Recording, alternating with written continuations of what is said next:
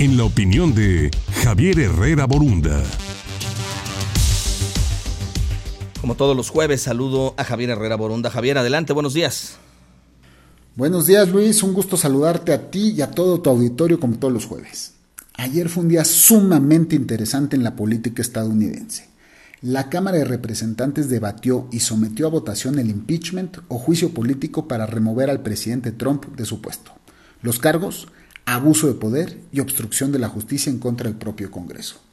Este vendaval ha acaparado la política estadounidense desde hace tres meses en que Nancy Pelosi, la presidenta del Congreso, anunció el comienzo de una investigación parlamentaria en contra de Trump. La jornada de ayer fue intensa. Fue un choque de fuerzas políticas entre republicanos y demócratas. Casi todos los miembros votaron según su procedencia partidista. Los republicanos porque no pasara la propuesta. Los demócratas por el sí. La votación quedó 230 a 197 por imputar a Trump abuso de poder, 229 a 198 por imputar a Trump obstrucción de la justicia. De tal suerte, se aprobó un histórico juicio político que comenzará en el Senado seguramente en enero. En esta fase, los legisladores estarán obligados a desahogar todos los testimonios, todas las pruebas que poseen para intentar acreditar la falta grave que desemboque en la destitución de Donald Trump.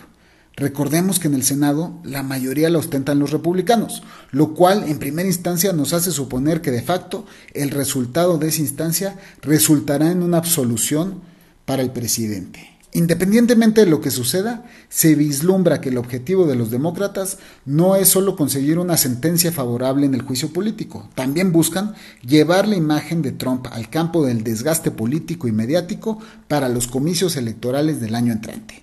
De tal suerte que todo indica que para Trump el verdadero juicio lo tendrá que enfrentar en noviembre del 2020 frente al electorado estadounidense.